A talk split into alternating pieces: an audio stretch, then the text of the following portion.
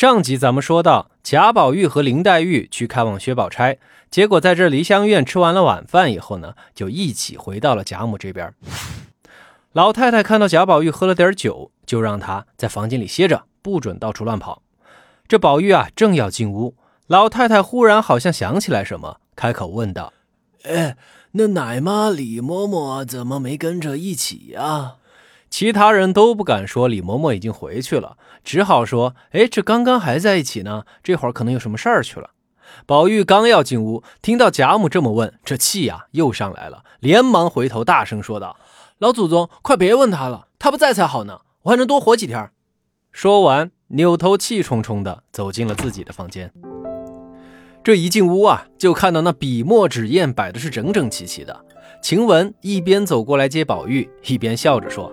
哎呀，我说你可真行，一大早就让我把墨给磨出来，说今天高兴要写字儿，结果呢，只写了三个字儿，扔下笔就走了。我这都等了一天了，快来快来快来，你得把我这辛苦磨出来的墨写完才行啊！宝玉这才想起来早上的事儿，咧开嘴笑了，问晴雯：“哎，我写那三个字儿在哪儿呢？”晴雯笑着说：“我看呀，你是真喝醉了。”不是你早上要过宁府去，说把那三个字儿贴在那门头上的吗？这就忘了个干净啊！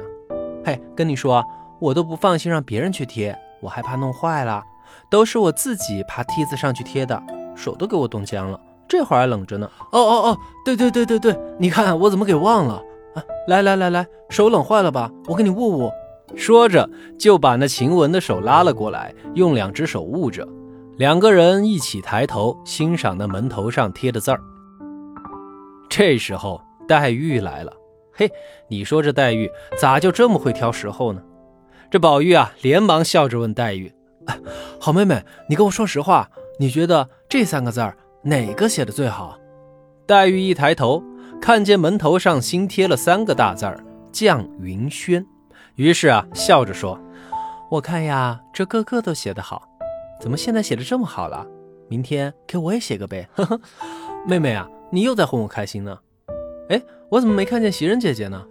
晴雯往床上努了努嘴，只见袭人穿着衣服躺在床上睡着呢。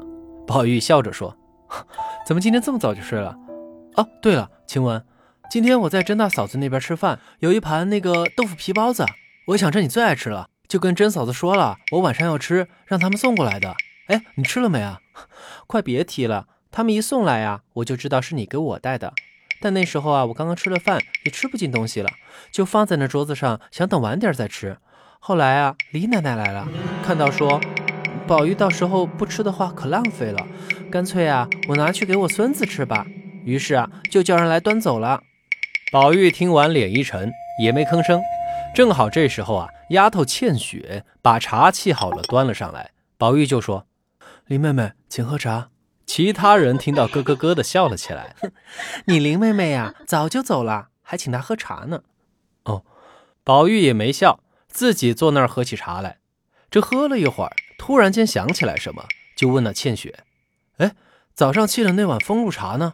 我不是说那个茶要多沏几次才好喝吗？怎么这会儿又换了这个茶？”倩雪把头一低，说道：“我我本来是留着的，可那会儿偏偏李奶奶来了。”他非要尝尝，于是，于是我就给他喝了。给老子啪！宝玉听到这儿，再也忍不住了，把手里的茶杯狠狠地往地上一砸，砸了个粉碎。这茶呀，也是溅了倩雪一身。紧接着，宝玉指着倩雪大声骂道：“李奶奶，她是你啥子奶奶？哼，我看你硬是孝顺她的很嘛！我不都是小时候吃了她两口奶吗？我看她硬是还要上天了！”哼，反正我现在也不吃奶了，我不晓得留他在这儿做啥子。哎呀，撵出去，撵出去，撵出去算球，看到都够了。说着，抬腿就要出门去找贾母。这还没出门呢，就有人从外边进来了。原来啊，这老太太听到这边在吵闹，就派人来问问是怎么回事啊。这时候，袭人冲了上来，连忙对进来的人说道：“哦，没事儿，没事儿，我刚刚倒茶的时候，这这不小心滑了一跤，把茶杯打碎了。”原来这袭人没有睡着，只不过刚刚眯在那儿，想跟宝玉开个玩笑。结果啊，这听到宝玉生了气，摔了茶杯以后啊，才连忙起来劝解。等把这贾母派来的人送走了，才又转身回来，对宝玉说道：“你要撵他走，行呀，我们大家都愿意出去，不如趁这个机会把我们大伙儿都一起撵了，你不是更亲近一些？”宝玉听了哑口无言，不说话了，坐在那儿喘着粗气，发了会儿呆。隔了一会儿，就觉得这眼皮子呀开始打架了。于是啊，袭人和几个丫鬟就服侍着宝玉来到床上，换了衣服睡下了。要不咱们说这袭人贴心呢？等宝玉睡下以后啊，他就伸手把那通灵宝玉从宝玉的脖子上面取下来，用这手绢啊包好，塞在被褥下面捂着。那这样呢，第二天戴的时候啊，就不会冰着脖子。第二天天一亮，宝玉这一觉以后啊，酒也醒了，怒也消了，嘿，又可以生龙活虎的到处蹦跶了。刚好有人来说，这东府的荣大爷啊，也就是贾蓉，带着那秦公子，也就是秦钟啊，前来拜访。这宝玉听说秦钟来了，那高高兴兴的出门迎接去了。随后就带着这秦钟去见了贾母。老太太呢，看到这么一个一表人才、温文尔雅的公子哥儿，能够陪着宝玉一起读书，那自然是高兴极了。不仅贾母高兴，就连那王夫人也是高兴的很啊。临走的时候，贾母和王夫人都准备了见面礼，又嘱咐道：“小琴呐，你家呀，这住得远。”既然啊要来我们家学里读书啊，那干脆啊以后就住在我们这里，这样啊你和宝玉俩一起读书也方便，平时一起玩也方便啊，省得和那些不三不四的人一起学坏了啊。秦钟一一答应了以后，就告辞回去禀告他父亲了。这秦钟的父亲啊，叫秦业，也上了年纪啊，快七十了，在工部呢做个小官儿。这爱人去世以前啊，两人年轻的时候是一直无儿无女，于是呢就去孤儿院领养了一儿一女回来。谁知道儿子后来一病死了，就只剩一个女儿了。这女儿呢，小名就叫做可儿。这可儿一天天的长大，慢慢的就长成了个绝世美女啊。后来呢，当然就顺利的嫁入了豪门，成为了贾家宁国府大公子贾蓉的媳妇儿。嘿，那秦业啊，不知道后来怎么着，五十多岁的时候啊，好像又生龙活虎了起来，突然之间又能生育了，于是呢，就有了这小儿子，取名叫做秦钟。去年啊，教秦钟的老先生病故了，还没来得及给孩子请个好老师，所以呢，只好让他暂时在家里自己学习。